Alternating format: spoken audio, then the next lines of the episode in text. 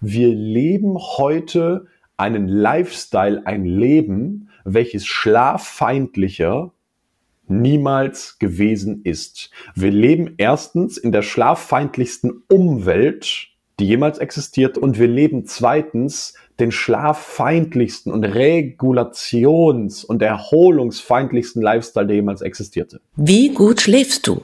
Hast du Einschlafstörungen? Durchschlafstörungen? Wusstest du, dass dir dein Schlaf als Frau in der zweiten Lebenshälfte heilig sein sollte?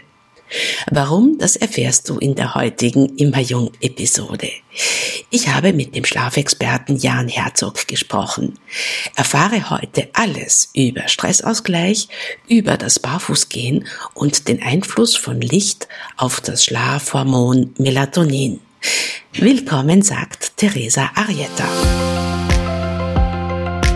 Der Immer Jung Podcast von Medomio. Gesundheit und Energie in der zweiten Lebenshälfte. Laut einer Umfrage leiden 87 Prozent aller Frauen in den Wechseljahren unter Schlafstörungen. Weitere Untersuchungen sprechen von zumindest mehr als der Hälfte aller Frauen in den Wechseljahren. Das sind jedenfalls sehr viele und das schadet deiner Gesundheit extrem. Denn im Schlaf regenerierst du, im Schlaf finden all die Reparaturprozesse unseres Körpers statt, werden Krebszellen eliminiert und in der zweiten Lebenshälfte kann ja der Körper nicht mehr so gut regulieren. Wir sollten also darauf schauen, dass wir erstens mindestens sieben bis acht Stunden schlafen, aber auch zweitens, dass wir wirklich in die Tiefschlafphasen kommen, dass also deine Schlafqualität ausreichend erholsam ist. Denn es kann sein, dass du viele Stunden zwar schläfst, aber dich trotzdem am nächsten Tag geschlaucht fühlst. Das äh, liegt dann daran, dass du nicht ausreichend tief schläfst. Deine Schlafqualität schwankt auch entlang deines Zyklus. Kurz vor der Menstruation schläft man als Frau in den Wechseljahren jedenfalls schlechter. Und das hat mit dem Abfall des Hormons Progesteron äh, zu tun. Das ist jenes Hormon, das für Gelassenheit und psychische Ausgeglichenheit sorgt. In dieser Zeit kommt es durch den hormonbedingten Anstieg der Körpertemperatur auch häufiger zu Nachtschweiß, also kurz bevor man die Regel bekommt. Über all das spreche ich nun mit dem Schlafexperten Jan Herzog, der gemeinsam mit Medizinern Menschen für besseren Schlaf berät, einen eigenen Superschläfer-Podcast macht und viele Tipps für deinen guten und tiefen Schlaf für dich heute parat hat. Und am Ende der Episode gibt es wieder das Tool der Woche für besseren Schlaf. Nun stelle ich dir noch einen höchst wirksamen Nährstoff aus dem Ayurveda vor, den ich täglich nehme, der mir sehr gut tut und der deinen Schlaf verbessern kann. Und das ist Ashwagandha. Ashwagandha gehört zu den Nachtschattengewächsen und ist eine uralte Heilpflanze des Ayurveda. Sie wird als Beruhigungsmittel eingesetzt und soll bei Schlafstörungen und Schilddrüsenunterfunktion helfen können. Probier doch mal Ashwagandha von unserem Partnershop Victilabs.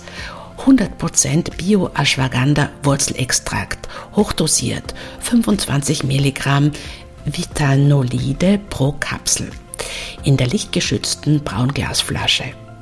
Victilabs sind hochwertige, naturbasierte Nahrungsergänzungen made in Deutschland und der EU, ohne Füllmittel und unnötige Zusatzstoffe, ohne Weichmacher, ohne Süßungsmittel, ohne Gluten und ohne Laktose.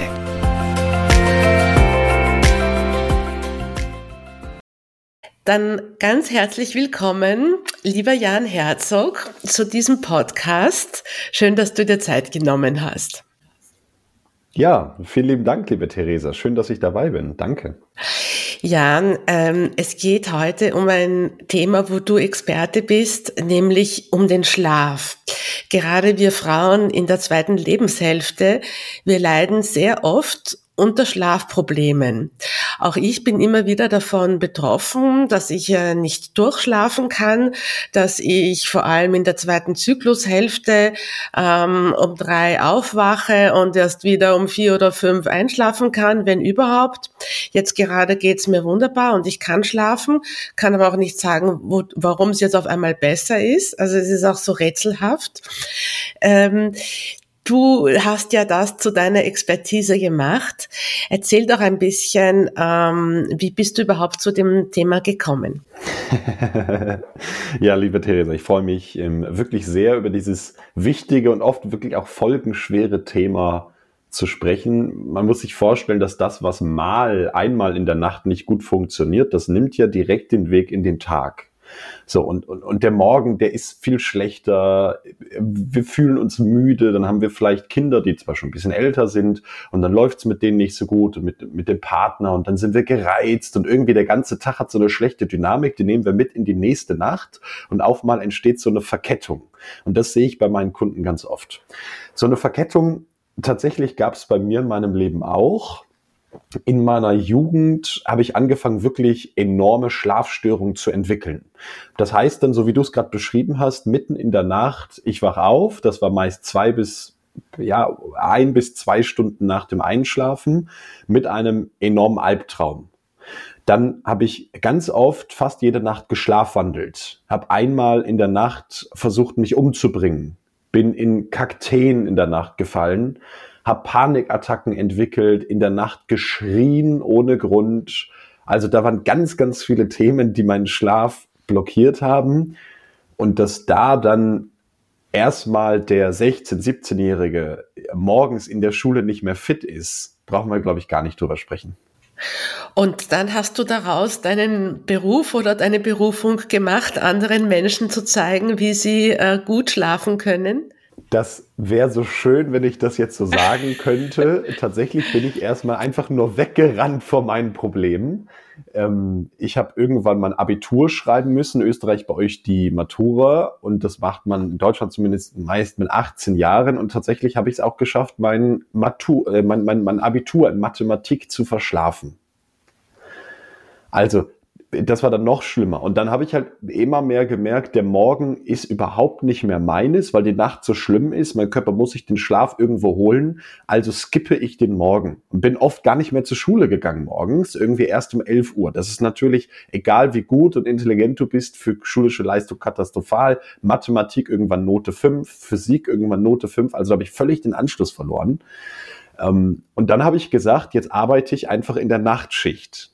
So, und mir hat die Gastronomie immer Spaß gemacht, also bin ich in ein Hotel gegangen, wo ich bis spät abends arbeiten durfte, was natürlich noch mal mehr meinen Schlaf verschlechtert hat und meinen ganzen Rhythmus durcheinander gebracht hat, bis ich dann mit 20, 21 irgendwann an dem Punkt war, wo an den meisten Nächten ich zwischen vier und sechs ins Bett gegangen war und um 13 oder 14 Uhr erst aufgestanden bin.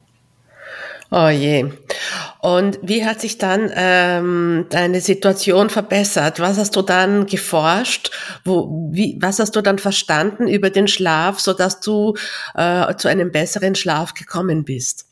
Was ich bei vielen Kunden sehe, ist, dass die Strategie am Ende gar nicht das Entscheidendste ist, sondern das Verständnis, was passiert eigentlich. Das heißt, in, in meiner Arbeit völlig egal, ob das in Podcast-Folgen wie dieser ist, in unserem eigenen Podcast, in irgendwelchen Downloads, Vorträgen, völlig egal. Ich versuche immer den Leuten mitzugeben, besser beurteilen zu können, was passiert in meinem Leben. Also wenn wir heute zum Beispiel über diesen Vierklang von Progesteron, Östrogen, Melatonin und Cortisol sprechen, dann da erstmal nachvollziehen zu können, was passiert.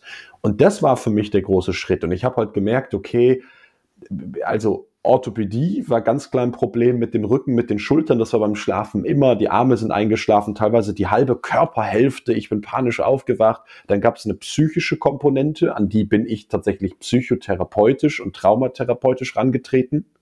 Und dann gab es natürlich diese Komponente von meinem Schlafrhythmus. Das nennt sich Chronobiologie.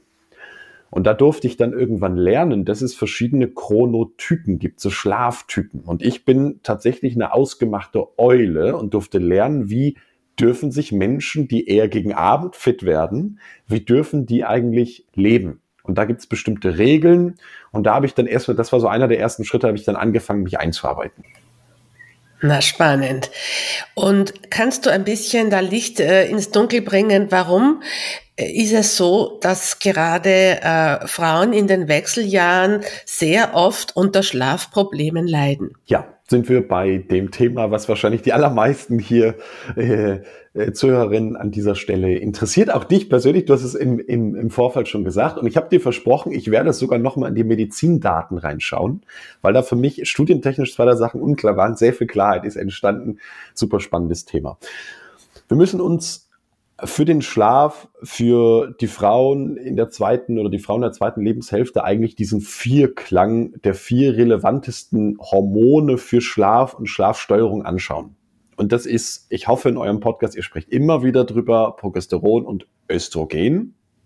Ja, und da auf dieser einen Seite sehen wir erstmal, gibt ja viele, viele medizinische Hintergründe, bei der einen Frau mehr, bei der anderen weniger. Die nehmen natürlich einfach in der Konzentration ab. Die haben sowieso auch Schwankungen in ihrem Haushalt. Und wir sehen ganz oft, wenn die Textur oder die Menge dieser Hormone oder auch Sexualhormone abnimmt, dann wird einfach als Folge aufgrund von Regulationsschwierigkeiten im System wird die, der Regulationsfaktor Nummer eins der Schlaf schlechter. Also das einmal zu verstehen, da war gerade das Wort Regulation drin. Und ganz viele schlafen vollkommen ohne Bewusstsein. Und der Schlaf hat die Aufgabe, zumindest so heute die These, weil niemand weiß wirklich, warum wir schlafen. Alle, auch, auch mit der Stanford, wir haben Beziehungen zur Charité, Max-Planck-Institut, Sigmund Freud, ähm, so. Und selbst an der Stanford Medical School wissen sie nicht, warum wir schlafen. So, und die größte These ist zur Regulation. Jetzt habe ich einen Mentor, den Professor Dr. Amann Jensen, der ist ein Psychiater, Schlafpsychologe auch heute. Und der sagt, naja, ist ganz einfach. Wir haben zwei Dinge, die wir regulieren müssen. Das eine ist körperlicher Natur. Das ist zum Beispiel körperlich Stress, das ist Übersäuerung. Das ist aber natürlich auch sowas wie Stresshormone. Das ist aber auch Verletzungen in der Muskulatur. Das ist Verdauungsleistung. Das ist Heilungsprozesse, Zellentartung, Besiegen von Krebsstrukturen, entarteten Zellen. Also diverse Dinge, die eigentlich dazu führen, dass du dich jeden Morgen topfit fühlst, dass du sagst, ich fühle mich gut, ich bin auch körperlich, ich bin beweglich, ich bin es fühlt sich leicht an, ich habe Energie, die Mitochondrien produzieren ATP. All das wäre erstmal körperlicher Natur. So. Also die Mitochondrien, die Kraftwerke unserer Zellen, ne? Die, also die Kraftwerke unserer Zellen produ produzieren die Energie, nur weil du gerade das Wort Mitochondrien genannt hast, ja. Genau. So, die, die, die Energietreiber im Körper. Und egal welche Mechanismus wir uns anschauen, 70 Prozent unserer gesamten, bleiben wir bei dem Wort Regulation, unserer gesamten Heilung, unserer gesamten Regeneration entstehen im Schlaf. Entstehen in diesen bei mir achteinhalb Stunden, bei den meisten unter sieben Stunden, sagt die Statistik. so. Das ist das eine, der Körper. Die Regulation ist aber gleichermaßen wichtig für unser emotionales Befinden, für unsere, schönes Wort ist in dem Fall seelisch, für unsere seelisch emotionale Gesundheit. Da ist auch natürlich die Psyche mit drin. Ja, und dort, um das mal klar zu machen, liebe Theresa, dort finden 100 Prozent aller Prozesse schlafgelagert statt. Also eine Regulation, eine, Re, eine Regeneration, genau, auf seelisch, ja, psychisch, seelisch, emotionaler Ebene ist 100 Prozent schlafgesteuert. Haben wir heute eine Depression, können wir das im Schlaf finden? Haben wir jemanden mit psychischen Problemen, können wir das im Schlaf finden? Allein der Schlafphasenverlauf ist völlig anders. Wir haben heute klassische Schlafphasenverläufe für Menschen mit Depression. Wir können es am Schlafprofil lesen. Also Schlüssel drumherum, egal ob für Körper oder Seele, Geist. Der Schlaf ist der größte Regulationsfaktor. Und jetzt nimmt, und das war dein Punkt, jetzt nimmt im ersten Schritt Progesteron und Östrogen schrittweise ab. Und wir sehen, okay, diese Regulation ist erstmal massiv gestört. Durch, dadurch, dass die Hormone abnehmen, äh, kann sich der Körper, äh, kann der Körper seinen Schlaf nicht mehr so gut regulieren. Ich meine, eigentlich müsste das doch ein natürlicher Prozess sein. Bei, bei allen Frauen ne, nehmen eben ähm, Östrogene und äh, Progesteron nimmt nun mal ab. Das kann ja nicht sein, dass wir deswegen auf einmal nicht mehr schlafen. Ja, das, das, das wird die Betroffene ganz oft denken tatsächlich, auch ich habe dann nochmal irgendwie versucht, wirklich mit Spezialisten, auch tatsächlich mit einem Hormonspezialisten nochmal Kontakt aufgenommen. Und sie sagen, hey, also ähm, würde es die Wunderpille geben und für manche mag das die Hormonersatztherapie sein, würde es die geben, also dann würden wir es machen. Es, es, es ist eine, so sagt mir der Experte es nochmal, es, es scheint einfach eine Laune der Natur zu sein das heißt ja trotzdem nicht, dass wir nichts tun können. So. Und jetzt ich als Schlafexperte bringe das Ganze mal ein bisschen mehr in die Realität. Jetzt habe ich von einem Vierklang gesprochen. So, und das waren die ersten zwei. Das sind die offensichtlichen Dinge. Und also auch da muss man einfach sagen, da haben die Studien gezeigt, naja, der Lebenswandel nimmt einen Einfluss. Also, ganz, ganz einfach für mich als irgendwie auch ursprüngliches Dorfkind. Weniger tief ins Glas schauen, weniger Nikotin, mehr Bewegung, besser essen, regelmäßig schlafen. Aber, aber das sind diese Punkte, also wenn die alles verändern würden, liebe Theresa, dann wird ihr keiner Schlafprobleme mehr haben. So. Und das sind diese Punkte, die viele machen oder viele auch nicht machen. Also das hat jetzt mit einem Fachexperten wie mir wenig zu tun. Trotzdem sind das eigentlich die einzigen Punkte, die man wirklich gesichert sagen kann, um ähm, in diesen beiden Bereichen mit den Hormonen einfach Verbesserungen zu erzielen in der Regulation, den Körper zu schützen. Ein bisschen in der Orthomolekularmedizin, aber auch da kenne ich persönlich wieder Geschichten, wo das Ganze so dermaßen nach hinten losgegangen ist, dass die Leute dann eigentlich noch äh, hormonell ähm, verwunderter und verwirrter biologisch sind als vorher. Also auch da darf man sich, glaube ich, genau an, vor allem wenn man versucht, ganz aktiv diese ganze Regulationsprozesse von unserem Hormonsystem zu beeinflussen. Durch bioidente Hormone oder wodurch meinst du jetzt? Gibt ja die äh, Heilpraktiker und funktionellen Mediziner dieser Welt haben da ja diverse Strategien. So und und, und ich kenne da Menschen, die sind auch im Internet wahnsinnig bekannt, Zehntausende, vielleicht manchmal über 100.000 Follower und wo ich einfach Menschen kennengelernt habe, die sagen, äh, seitdem wir da völlig verrückte Dinge gemacht haben, geht gar nichts mehr. So. Deshalb komme ich lieber in die Praxis und ich sage, lass uns doch mal den Schlaf anschauen. Und der Schlaf hat zwei Hormone, die für die Frau in dieser Phase ganz, ganz relevant sind. Die sind für uns alle relevant. Die haben aber mit Progesteron und Östrogen nochmal eine Wechselwirkung. Und das ist einmal das Cortisol. Cortisol haben die meisten vielleicht schon gehört. Cortisol ist eigentlich sowas wie ein Sprinterhormon. Also so ein Kurzstreckenläufer. Das heißt wahnsinnig potent, kann wahnsinnig viel leisten. Wenn man sich mal so einen Sprinter anguckt, der hat dicke, dicke Waden, große Oberschenkel, muskulösen Oberkörper. Verglichen mit einem Marathonläufer, das sind, sind ja eher so die Jungs, wo man das Gefühl hat, man nimmt das Hemd und kann das auf den Ständer hängen so 62 Kilo bei 1,80 Meter oder so, wo man, manchmal hat man das Gefühl, man kann durch die durchgucken. So. Das liegt natürlich an der Aufgabe, die die tun. Der Marathonläufer hat eine ganz andere Art von Muskulatur. Ja, und das Cortisol, dieses Stress- und Leistungshormon, auch dieses Energiehormon Cortisol, das ist ein Sprinter. Und jetzt sehen wir ganz oft haben Schlafstörungen bei Frauen in der zweiten Lebenshälfte mit signifikant, also wirklich stark erhöhten Cortisolwerten zu tun. Und jetzt kommt das Spannende, und das habe ich nochmal in der Recherche rausgefunden. Das ist auch wieder einfach hormonell bedingt. Durch die Verminderung von Progesteron und Östrogen kann das passieren. Völlig unabhängig vom Lebensstil, dass diese Menge ab annimmt. So. Und die größte Folge, um dir einen Einstiegssatz zu geben, die größte Folge von erhöhtem Cortisol ist, ich wache in der Nacht auf, kann nicht durchschlafen. Boom. Was kann ich jetzt tun? Also normalerweise sollte ja so sein, dass äh, das Cortisol äh, am Vormittag äh, ansteigt, damit wir aktiv und wach sind. Und äh, dieses Stresshormon äh, sollte ja am Abend dann vom Entspannungshormon äh, Melatonin abgelöst werden, nicht? Wie kann es das sein, dass es da zu Disbalancen kommt? Und was kann ich tun, äh, damit, äh, das, damit ich jetzt nicht in der Nacht womöglich äh, mein Cortisol hochgeht oder wie, wie, wie ist das? Also da, das, das klingt jetzt wie so eine ganz einfache Frage. Da muss man vielleicht nochmal noch mal kurz in die, in die Biologie reingehen. Ich durfte die letzten zwei Jahre eine funktionelle Medizinpraxis mit aufbauen. Habe da eher den Firmenteil, den Business-Teil übernommen und dann mit einem Funktionalmediziner zusammengearbeitet. Das heißt, wenn wir nur uns mal eine halbe Minute einmal reinschauen, ich das, das gern nochmal darstellen würde. Diese, diese Idee von diesen Phasen vom Cortisol, das ist Schulbuchmedizin.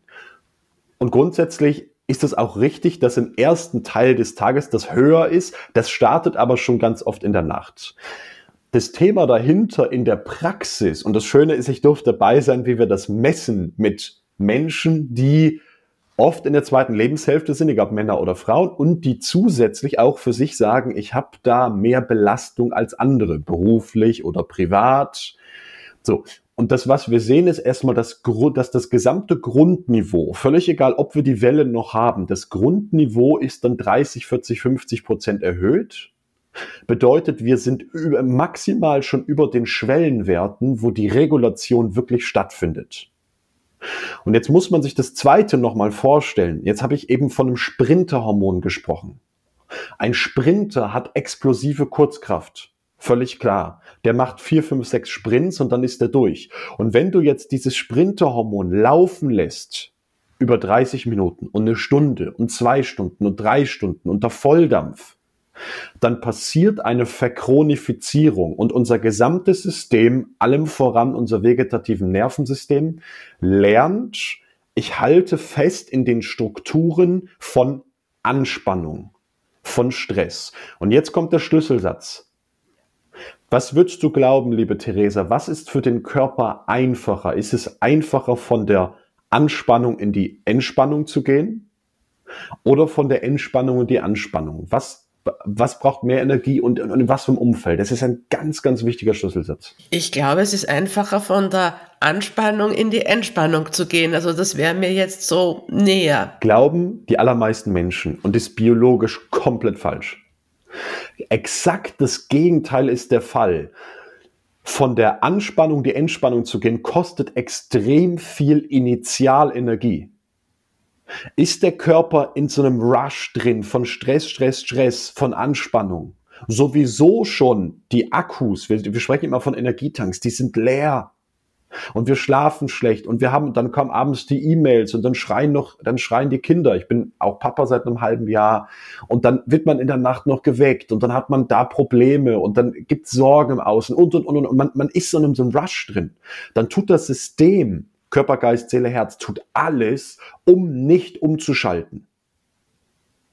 Weil die Anspannung ist Überlebensmodus und die Entspannung ist Luxus. Stell dir vor, du liegst auf einer Wiese völlig entspannt, die Sonne scheint dir auf den Körper, trinkst ein kühles Wasser mit Gurke drin und jetzt steht vor dir jemand mit einem Knüppel und sagt, wenn du nicht in einer Sekunde losrennst, hau ich dir auf den Dötz. Und ich sag dir, es dauert nicht eine halbe Sekunde und du bist schon weg. Okay. Das ist der evolutionäre Mechanismus. Der Körper ist immer auf, der Körper kann in unter einer Sekunde seine Systeme hochfahren und in ungefähr 15 Sekunden, unter 15 Sekunden bei maximaler Auslastung sein. Komplett. Das sind dann Prozesse wie das Blut wird raus aus der Verdauung, sofort gezogen rein in die Muskulatur. Die Atemfrequenz verändert sich. Pupillen weiten sich und, und das sind Sachen, die passieren in Millisekunden hormonell. Aber so wie wir leben heute, gehen wir immer wieder in diesen Modus rein. Das heißt, zu verstehen, das Cortisol läuft gar nicht in Wellen. Das Cortisol ist permanent bei 80, 90 Prozent der Menschen auf so einem hohen Level, dass erholsamer Schlaf einfach gar nicht mehr möglich ist. Und das ist das, was wir auch die letzten drei Jahre speziell mit der Pandemie sehen. Wir brauchen gar nicht drüber sprechen, wie macht man es, ist gar nicht mehr möglich aufgrund des Cortisols. Das heißt, du sagst, wir sind, äh, wir sind sowieso alle ähm, in, in, in ständiger Anspannung und vielleicht äh, Frauen in der zweiten Lebenshälfte äh, auch besonders, weil, weil sie zusätzlich noch diese sink mit diesen sinkenden äh, Sexualhormonen äh, zu, zu kämpfen haben oder auch das integrieren müssen sozusagen. Klar, und, und, und da kommt natürlich in verschiedenen Lebenskonstellationen kommt da einfach nochmal ein oder zwei Steine in den Rucksack. Aber wir leben, völlig unabhängig vom Schlaf, wir leben heute einen Lifestyle, ein Leben, welches schlaffeindlicher niemals gewesen ist. Wir leben erstens in der schlaffeindlichsten Umwelt, die jemals existierte, möchte gleich ein Beispiel geben. Äh, zwei Beispiele. Und wir leben zweitens den schlaffeindlichsten und regulations- und erholungsfeindlichsten Lifestyle, der jemals existierte. Und allem voran, selbstverständlich zumindest, Geräte wie diese. Das Handy, allem das voran Mobiltelefon. permanente Erreichbarkeit, allem voran, ich muss jeden Abend 20.15 Uhr Tagesschau gucken und Gott, der Russland, Ukraine und, und, und, und dies und das und Öl und was. Also, wir haben gerade gelernt, vor allem auch in den letzten drei Jahren, dass Globalschicksal Individualschicksal sein soll. Weil irgendwo sich zwei die Köpfe einhauen, nehmen wir das ein als, oh, mir geht's so schlecht. Bewusst oder unbewusst. Und völlig unabhängig von wirklich guten Strategien, die wir haben, das zu verstehen und dann da, äh, der einfachste Schlüssel, den wir haben, ist die Natur. Die Natur ist reizarm, die Natur ist maximal regulierend, die Natur ist extrem erholungsschenkend, weil das Nervensystem das Cortisol loslassen kann über zum Beispiel die Ionisierung. Gehst du in den Wald, ist dort ein anderes biologisches Umfeld, ein anderes, ein anderes elektrisches Umfeld auch. Am besten barfuß, oder? Am besten auch noch barfuß zur Erdung. Das mache ich. Was sind, das ist ein spannendes Thema, was wir auch ja therapeutisch nutzen. Was sind, wenn du sowas machst? Was sind deine Erfahrungen, wenn du denn mal barfuß schön auf eine große Wiese oder den Wald gehst, Theresa? Ja, also ich, ich habe schon das Gefühl, dass ich runterkomme, dass das irgendwie, ja, es ist ein Gefühl von so, also ja, wie wenn man etwas, etwas abgibt, wie wenn man ja, schon irgendwie ein, ein Gefühl von in Verbindung äh, sein, also körperlich, äh, auch auch auch vom von dem vom Nervensystem her. Aber ja, ich habe das eben auch gelernt, dass das wichtig ist mit dem Erden und ich versuche das möglichst täglich zu machen. Es gelingt mir nicht immer, aber wenn ich laufen gehe, ich laufe barfuß, wenn es mir möglich ist. Und jetzt jetzt sagst du gerade was ganz ganz Wichtiges auch für den Schlaf. Also was passiert da? Das ist eine also wir sprechen hier nicht über eine esoterische Komponente. Die könnte man noch hinzufügen. Ich versuche mich erstmal für viele Menschen aus Deutschland, Österreich und Schweiz erstmal davon wegzuhalten, um die Schublade möglichst zuzulassen. So. Wenn wir nur über die Physik sprechen, dann passiert Folgendes, dann verbindest du deinen Körper, der elektrisch aufgeladen ist, verbindest du mit einem negativen Pol. Die Erde ist negativ geladen und du sehr positiv. Je länger du von der Erde weg bist, desto mehr Spannung, gemessen in Volt pro Meter zum Beispiel, also Leitspannung erhöht sich, desto mehr Stress kommt. Und wenn du jetzt einfach dich auf die Erde barfuß stellst, nicht mit Turnschuhen, weil die haben Gummisohlen, das isoliert dir ab. Funktioniert gar nicht. Nicht mit Socken, sondern barfuß auf die Erde. Auch nicht auf den Asphalt, sondern wirklich in den Garten oder in den Wald. Dann fließt die überschüssige Spannung, also die Positronen, die positiven elekt elektrischen Teilchen fließen raus. Und so, das heißt, erstmal entsteht genau das, was du sagst, ganz schnell, nach, nach vier Sekunden geht es los. Und nach 15 bis 20 Minuten ist da ganz, ganz viel im Körper voran. Im Endeffekt, dass der Körper in die Regulation kommt. Der Stress kann rausfließen. Aber das, das ist nur die eine Sache. Jetzt nimmt der Körper ja freie Elektronen auf. Weißt du, was es damit auf sich hat? Nein. Die freien Elektronen werden über die Füße dann in den Körper aufgenommen und diese freien Elektronen, das hat die Medizin herausgefunden, haben 38 Heil- und Therapieeffekte. 38. Da geht es zum Beispiel um Entzündungsregulation. Da geht es um Verletzung. Da geht es um Abbau, gibt es viele Studien zu, von emotionalem Stress. Abbau von körperlichem Stress, also Spannung. Was wir jetzt machen für den Schlaf, wir sehen deutlich schnelleres Einschlafen, signifikant schnelleres Einschlafen, weniger Durchschlafstörung. Mehr Melatoninproduktion, weniger Cortisol. Das heißt, das zu nutzen therapeutisch, morgens viel fitter sein, das ist der Wahnsinn. Und jetzt gehen wir noch einen Schritt weiter. Wir sagen, es ist ganz, ganz wichtig, das immer im Alltag zu tun. Wie vielen Menschen fällt das jetzt leicht, morgens und abends jeweils fünf Minuten in den Wald zu fahren? Jetzt lebst du in einer Großstadt, da gibt es in den nächsten 30 Kilometer gar keinen Wald. Also das, so, und die meisten haben auch keinen Garten und was auch immer. Das heißt, wir gehen rein und nutzen das als Medizinprodukt, das ganze Thema der Körpererdung in der Nacht. Das heißt, wir haben ein, ein, eine Erdungsauflage, die medizinisch entwickelt wurde, wo wir exakt das, wir holen den Wald und das Barfußlaufen in die Nacht. Und da gibt's gibt's medizinische Studien zu, die zeigen, dass die Einschlafstörungen, die Durchschlafstörungen radikal reduziert werden. Und da sind wir bei einem, bei einem, bei einem Kernthema. Das heißt, wir können es über den Lifestyle lösen. Kostet dich null Euro. Und selbst wenn du das in der Nacht machst, bitte auch im Alltag. Also ich gehe jeden, ich habe einen Podcast dazu gemacht meine komischste Gewohnheit. Morgens zwei Minuten barfuß in kurzer Hose, selbst im Winter, im Schnee, völlig egal, auf ja. die Straße, ja. da laufen und abends auch. Meine Nachbarn müssen immer denken, der, beim Herzog da, der, das brennt, da brennt's Lichterloh, der ist irgendwie durch. So. Die wissen schon alle, was ich mache. Die freuen sich immer, wenn die mich da rumlaufen sehen. Ähm, und wir nutzen das Ganze in der Nacht.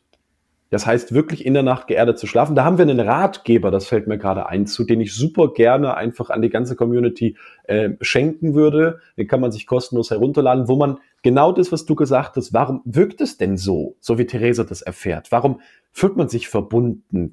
Was ist die Wissenschaft dahinter? So, da kann man sich mal einarbeiten. Das ist richtig toll den stelle ich euch da gern zur Verfügung. Ja, ganz toll. Ja, also das heißt, also die, die, die, die ständige Tagesanspannung versuchen zu vermindern durch Handy abschalten, weniger erreichbar sein, möglichst äh, Vielleicht hat ja da jeder seine Methode, Entspannungsphasen in den Tag einzubauen. Die einen mögen meditieren, die anderen mögen einfach andere Arten von Pausen machen. Also ich kenne einen sehr bekannten Gesundheitscoach, der, der schaltet sein Handy 80 Prozent des Tages ab. Der ist nur ein bis zwei Stunden pro Tag erreichbar, was ich ja äh, sehr fast, das fast ja klingt wie eine Rebellion. Ne? Das ist ja komplett gegen den Strom. Und aber ich meine, genau damit äh, fährt man sein Cortisol herunter. Ne? Auch wenn du jetzt, dass du nicht in der Früh gleich aufs Handy schaust, dass du nicht am Abend abgesehen, ich meine, es geht sich jetzt vielleicht zeitlich nicht mehr aus, aber ich mache mal eine Folge auch über, über Blaulicht, nicht? Also äh, wir haben gar nicht über Blaulicht gesprochen, dass das eben vom, vom Computer und vom Handy und auch von sonstigen Leuchten, die wir im Raum haben, kommt ja überall auch das Blaulicht her. Ne?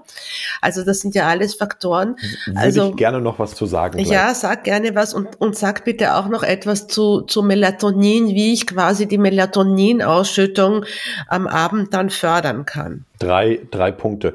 Du hast gesagt, naja, dann, dann gibt so, scheint es so Grundregeln zu geben. Und jetzt ähm, komme ich, also mit dem Hintergrund auch aus der Leistungsmedizin, wo ich zwei Jahre dabei sein durfte. Und viele meiner Kunden oder manche meiner Kunden gehören auch zu denen, die sagen, höher, schneller, weiter bis zum letzten Tag. Das sind dann zum Beispiel Spitzensportler, das können dann Schauspieler sein oder, oder äh, Unternehmer, die einfach richtig große, große Firmen aufbauen wollen mit hunderten, tausenden Mitarbeitern. So, das sind ein paar meiner Kunden auch. So, und, und was wir da in dieser Forschung gesehen haben, ist, dass dieses, lass dein Handy weg, ähm, setz dich mal hin, atme mal durch, so, wo man so sagt, das wirkt entspannend, das ist tatsächlich nicht wahr. Aha. Also, so, der, der Schlüssel, und jetzt, jetzt, jetzt wird's es nochmal ganz spannend, der Schlüssel ist nämlich, individuell zu prüfen und zu verstehen, worauf, auf welche Reize das eigene Nervensystem reagiert. Das könnte man messen. Wir haben dafür für unter 300 Euro ein eigenes Messgerät, wo man wirklich ganz viel Verständnis über seinen Körper bekommt. Wer das möchte, sowas bieten wir an. Toll. Aber oft hat man ja erstmal auch ein Bauchgefühl und jetzt geht man einfach mal eine Woche mit so einem kleinen Notizbuch oder, oder, oder den Handynotizen einfach durch den Alltag und prüft alle zwei Stunden, was ist die letzten zwei Stunden gewesen. Und jetzt nur mal, nur mal als Idee, jetzt gibt's ja drei Primärsinne, das Hören, das Sehen und das Fühlen. Und wir Menschen sind alle unterschiedlich stressbar oder regulierbar über diese Sinne. Als Beispiel, das Auditive aktiviert, also auch stresst mein System maximal. Jetzt gibt's Menschen, für die ist es total wichtig, so Entspannungsklänge zu hören. Das mache ich auch, aber wenn ich komplett in der roten Zone bin, mache ich gar nichts mehr. Dann setze ich mich hin in meinen Garten, irgendwie an den Teich und mache nichts mehr. Jetzt gibt's Menschen, für die ist die Körperlichkeit extrem regulierend, wäre ich in dem Fall. Das heißt, körperliche äh, Berührung fährt mich total runter. Lege ich mich abends hin und sage, Schatz, kannst du mir ein bisschen über den Kopf streicheln? So. Für meine Frau ist das extrem nervig. Meine Tochter kommt komplett nach meiner Frau. Wenn man die abends vom Einschlafprozess anfasst, dann schreit die wie am Spieß. Die hasst es, Körperkontakt zu haben beim Einschlafen, um sich zu regulieren. Das heißt, das heißt, diese Maßnahme legt dein Handy weg. Also es gibt Menschen, die stresst das nur sehr, sehr wenig. Und es gibt Menschen, die sind zum Beispiel auch auf den Elektrosmog extrem sensitiv. Die reagieren ganz stark, reaktiv. So. Und damit, deshalb kann ich sagen, ähm, einfaches Beispiel, jemand hat sich einen tollen Porsche gekauft und drückt dann schön aufs Gas und es macht ja dieses wundervolle Motorengeräusch. Den einen stresst das mega, wenn der Nachbar das macht. Und der andere sagt, oh, Musik in meinen Ohren. Und genau das ist es. Also der Reiz ist niemals schuld, sondern dein eigenes System mit aller Summe von Erfahrungen, Erlebnissen und deinem eigenen Dreiklang aus Hören, Sehen, Fühlen ist da total wichtig. Heißt also, Massage, um es praktisch zu machen, kann total anregend sein, kann aber auch entspannend sein. Deshalb sind diese allgemeinen Tipps im Umgang mit Stress und Erregung eigentlich völlig falsch.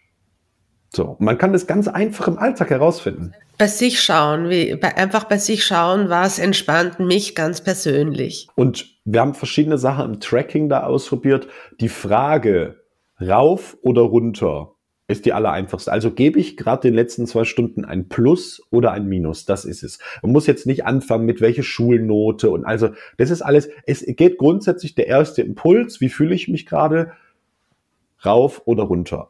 Nach diesem Meeting für uns beide, hat das jetzt Energie gekostet? Bin ich jetzt angespannt oder bin ich total, hat es mir Energie gegeben? Wow, okay. Also das heißt, das wäre wichtig für einen besseren Schlaf ja, wollen wir noch über Melatonin sprechen? Kann ich, kann ich super gerne zusammenfassen. Ähm, dass Melatonin gut funktioniert, ähm, sind drei Bausteine. Vielleicht nur sagen, Melatonin ist quasi die, eben dieses Schlafhormon. Das wissen ja auch vielleicht nicht alle, dass du nur sagst, wofür Melatonin wichtig ist. Das ist sehr gut. Manchmal steckt man als Experte zu tief drin, als dass man da, genau. Melatonin ist der Dirigent Melatonin hat mit Schlaf eigentlich nicht so viel zu tun. Also das spielt nicht selber, sondern das steht vorne auf der Kanzel und sagt, Schlafphase hier, Schlafphase da, Ablauf hier, Aufwachen, Einschlafen. So, das heißt, diese Regulation. Wenn jetzt Menschen Melatonin nehmen, um schneller einzuschlafen, dann verkaufen die Apotheken das wahnsinnig gerne, um dann 9,80 Euro einen Umsatz dran zu machen. Also Einschlafen ist über andere Hormone geregelt, aber das verrate ich nur allen Medomio zu hören. Okay.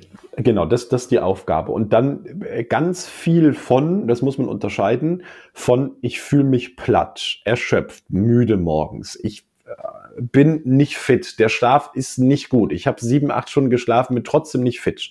So, dieses Gefühl, also das ganze erholt sein, fit fühlen, das hat ganz, ganz viel zu tun mit dem Tiefschlaf oder auch Delta-Schlaf genannt. So. Und der einfachste Weg erstmal um diese Qualität, und das machen wir zum Beispiel, wann immer wir mit Menschen zusammenarbeiten, erstmal die Qualität von Schlaf optimieren, ist halt zu schauen, dass das Melatonin-Profil sich verbessert. Und das einfachste hast du schon gesagt, wir haben den Nummer eins Melatonin-Killer, für den Teil im Gehirn, wo es produziert wird, ist das kurzwellige, das blaue, das grelle Licht aus Bildschirmen und LED-Lampen. So, das, dieses Licht entspricht der Sonnenfrequenz mittags um 12 von der Struktur und mittags um 12 hast du eingangs schon erzählt, geht es um Energie rauf. Und da Cortisol reagiert nämlich auch mit Licht. Also machen wir uns Lampen abends an, am Fernseher, am iPad, am Handy, was auch immer, und holen uns wieder mittags um 12 dann rein. Ist ein Riesenproblem, weil das Melatonin wird radikal unterbrochen bis zu 100 Prozent. Irgendwann im Alter bei den meisten über 50 Prozent des gesamten Hormons ist weg. Und über eine Blaulichtfilterbrille kann man so wie bei mir auf eine Brille draufklipsen oder einfach eine Brille nehmen. So eine Blue Blocker Brille kann man das Ganze ähm, nutzen und kann man die Blaulichtanteile zwischen 95 und 100 Prozent rausfiltern. Ist nicht das, was Apollo oder Vielmann mitverkaufen. Genau. Und bei dir, für die Podcast-Hörerin, bei dir sehe ich gerade eine sehr dunkel-orange eingefärbte Brille. Ja, das genau. ist ein, ein Clip-on. Ich habe mir, ich habe mir äh, bei Lichtblock habe ich mir sowas bestellt. Jan, wirkt das? Ist das das Richtige? Lichtblock wäre tatsächlich auch aus der Sicht von Preis-Leistung und Wirksamkeit. Ich kenne die Firma selber persönlich, bin selber persönlich hingefahren. Ganz, ganz viele meiner Kunden nutzen nutzen äh, solche Lichtblock-Clip-Ons, das ist genau das Richtige. Du hast jetzt, das, du hast jetzt einen kleinen Fehler gemacht. Du hast die rote Version gekauft und die rote Version filtert blau raus plus grün. Und, und das Grüne, also damit ist Fernsehgucken oder irgendwie in der Umgebung rumschauen, macht halt nicht mehr viel Spaß. Deshalb das Gelbe, die 500 Nanometer genau. Jetzt sehe ich bei dir ich den orange Ich habe noch ein gelbes, ja. Das ist besser, oder der wie? Der ist völlig ausreichend. Okay, ja, der ist ausreichend, halt wirklich? noch mehr. Völlig ah. ausreichend. 100 Prozent des Blaulichtes wird mit dem Orangen rausgefiltert. Ah, toll. Ja. ja. also für die Podcast-Hörer, ich meine, wir haben jetzt eine Firma genannt, ich weiß nicht, ob wir das hätten tun sollen. Jedenfalls kann man im Internet diese, diese Clip-Ons oder halt gelbe und rote Brillen kaufen.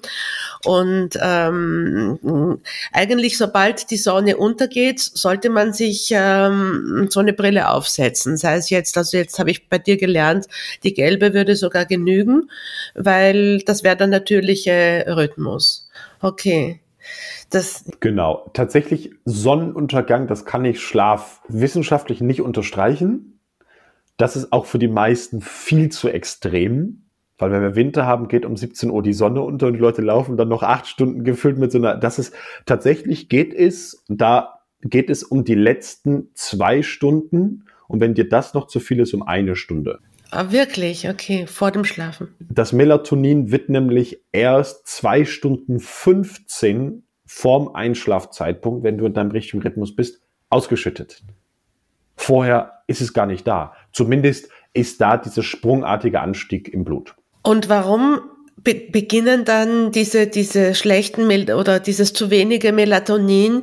Ist das eine, eine Sache eher in der zweiten Lebenshälfte oder leidet da auch, leiden da auch junge Menschen da schon darunter? Oder ist das spezifisch für die zweite Lebenshälfte? Weil es das heißt ja immer diese senile Bettflucht, auch bei Männern, wo es jetzt diese, äh, diese Horm Sexualhormonverminderungen äh, wird es ja wohl auch geben. Da kenne ich mich jetzt nicht so aus, aber ähm, hat irgendwie die, ja, hat das etwas mit der zweiten Lebenshälfte zu tun, die Melatoninverminderung? Eher nicht. Das Ganze nimmt leider kontinuierlich im Laufe unseres Lebens ab.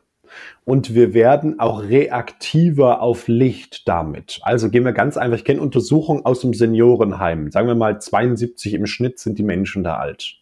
So. Und da konnten die Studien zeigen, wenn die dann nachts auf Toilette gehen, und das tun die ja nicht nur einmal, sondern meist irgendwie aufgrund Prostatathematiken zwei, drei, vier, fünf, 18 Mal, dann machen die jedes Mal ja das Licht an, weil die können ja auch nicht mehr gut gucken.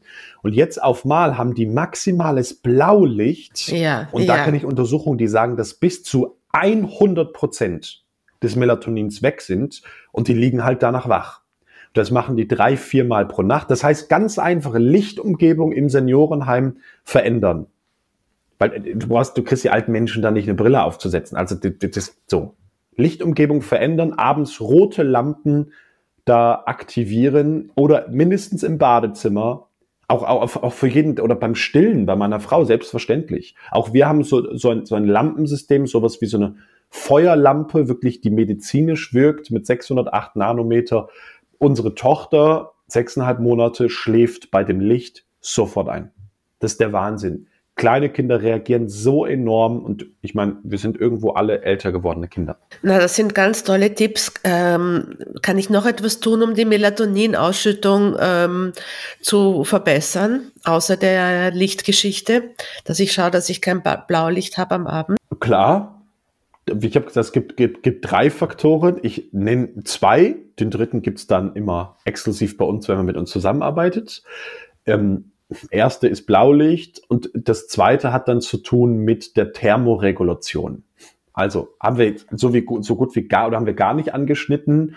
Ganz oft Hitzewallung, zu heiß, zu kalt, zu viel Schweiß, was auch immer, völlig normal hat mit diesem hormonellen Wandel zu tun. Und das an sich lässt die Schlafphasen schon ganz, ganz schlecht ablaufen. Das heißt, da das richtige Bettklima zu wählen, und da haben wir auch einen, das wird jetzt viel zu weit, was die Anforderungen rein objektiv wären, aber da hätten wir auch einen Ratgeber, den können wir gerne mit anbieten. Ähm, am Ende ist es eben nicht die Daune. Das haben die Studien von der University of Sydney gezeigt. Es ist nicht die Daune, es ist nicht die Feder, es ist nicht das Lyocell, nicht das Baumwoll, es ist nicht das Polyester, es ist die Schafschurwolle. University of Sydney hat 2019 gesagt, wir werten hunderte Studien aus und wir sehen mit Abstand das beste Bettklima, auch das meiste Melatonin und Schlaftiefe produziert grundsätzlich mal, da gibt es dann wieder viele Unterschiede, im Bettklima, mit den Decken und was auch immer so. Und das ist unmittelbar relevant, weil das ist verantwortlich für diesen Schlafphasenverlauf und fürs Melatonin dann. Ja, ganz toll. Also du, du arbeitest ja eben zusammen mit dem ähm, Professor, entschuldige, ich habe jetzt, er hat diesen, ich, ich der Amann, Name, ja. Amann, er war auch schon Amann Jensson. Arman Jensson, er ist ja Österreicher, nicht? Er ist auch öfters schon bei Medomio zu Gast ge gewesen und hat Interviews gegeben. Und er bietet ja da äh, eine ganze Produktlinie an, ne? mit, äh, ich glaube, es, es geht auch ums Schrägschlafen, darüber haben wir nicht so geredet, aber soweit ich mich erinnere, ja, man kann jetzt nicht alles, also es gibt eben bestimmte Auflagen zum Erden, es gibt bestimmte Materialien, um, um die Körpertemperatur mm, äh, günstig für den Schlaf zu halten und, und alles Mögliche. Also wir freuen und wir werden deinen Ratgeber verlinken und äh, schaut doch auf Jans Seite. Ich nehme an, du hast äh, du dort ähm, die Produkte auch verlinkt, was es alles da, da gibt und man kann eben auch mit dir zusammenarbeiten. Genau, um, um, um da einen Satz zu, zu sagen, das Tolle am Schlaf, Theresa, ist, dass man ihn messen kann. Ernährung messbar zu machen, ist total schwierig, weil wie gut ist jetzt deine Ernährung? Woran willst du das messen? Beim Schlaf, Schlaf kannst du ganz einfach messen über die Gehirnströme, über das, was im Herzen mit dem Puls passiert. Es ist ganz einfach. Bieten wir auch an mit unseren Kunden. Echte wissenschaftliche Schlafprofilmessungen. Ist das mit diesem Nuva-Ring? Nein, das Nein. ist ein Spielzeug. Aha, das ist anders als das. So, okay. Armbänder sind ein Spielzeug, sondern, sondern wir machen wirklich mit dem Goldstandard wie im Schlaflabor, wir machen echte Schlafmessungen. Das, das alles ist dann die, alle Sachen irgendwie, die dann 200, 300, 400 Euro, das ist alles extrem ungenau. Also jemand, der sagt, jemand Schlaf ernst, kann ich wirklich da an dieser Stelle ganz grob gesagt auf keinen Fall empfehlen. So. Und und, und das, Schöne ist einfach so, wie du gesagt hast, mit allem, was diese Produktlinie, wenn man das mal, mal so sagen will, also mit dem, was der Professor entwickelt hat, da geht es einfach darum, er hat sich hingestellt, acht Jahre hat gesagt, ich messe alles durch. Und ich suche für jeden Bereich, zum Beispiel für Rückenschmerzen, die perfekte Lösung. Wie müsste der beste Rost aussehen? So, was braucht eine Theresa eigentlich in der zweiten Nachthälfte, wo das Blut raus aus den Armen und Beinen zum, zum Verdauungssystem und zum Körper reingeht? Auf mal wird ihr nämlich kalt. Was braucht sie, damit sie nicht friert? So. Und das haben sie einfach äh, ganz viel, acht Jahre lang geforscht. Und dann sind sie Landsmänner von dir aus Österreich, das Natur immer im Fokus, Nachhaltigkeit und haben dann aus wissenschaftlicher Sicht die mit Abstand beste Lösung auf diesem Planeten gebaut, weil man es messen kann. Ganz toll. Also wir schauen auf eure Seiten, wir werden das alles verlinken, auch äh, freuen uns über den Ratgeber. Und ja, dann danke ich dir sehr, äh, äh, lieber Jan, dass du hier zu Gast warst und uns einige Einblicke gegeben hast. Also ich würde jetzt gerne noch dreimal so lang mit dir sprechen über die einzelnen Aspekte. Jedenfalls danke ich dir sehr äh, für deine Zeit. Danke, liebe Theresa, hat mich sehr gefreut. Das war's mit der heutigen Episode. Jans Ratgeber, seinen Schlafkurs und seinen Kontakt findest du in den Show Notes. Nun kommen wir noch zum Tool der Woche für besseren Schlaf und es sind gleich mehrere Tools. Erstens, verzichte abends auf histaminfördernde Nahrungsmittel wie beispielsweise Schokolade oder geräucherten, geräucherte Wurst, geräucherten Käse und probiere stattdessen Weichselsaft, Kiwis oder auch Pistazien. All diesen Nahrungsmitteln wird nachgesagt, den Schlaf zu verbessern. Was mir auch hilft, also Tipp Nummer drei, was mir auch hilft, ist abends nochmal einen kurzen Spaziergang an der frischen Luft zu machen. Das entstresst, entspannt auch den Körper und lässt mich nach einem gefüllten Tag viel besser runterkommen. Folge dem Immer Jung Podcast auf Instagram, abonniere uns auf allen gängigen Podcast-Plattformen, bewerte uns bitte auch auf Spotify und iTunes. Jetzt bist auch noch du dran.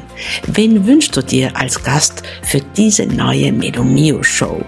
Oder auch welches Thema? Schreib mir gerne unter teresa.medomio.de. Mein Kontakt ist in den Show Notes. Bis zur nächsten Episode. Tschüss und schlaf gut.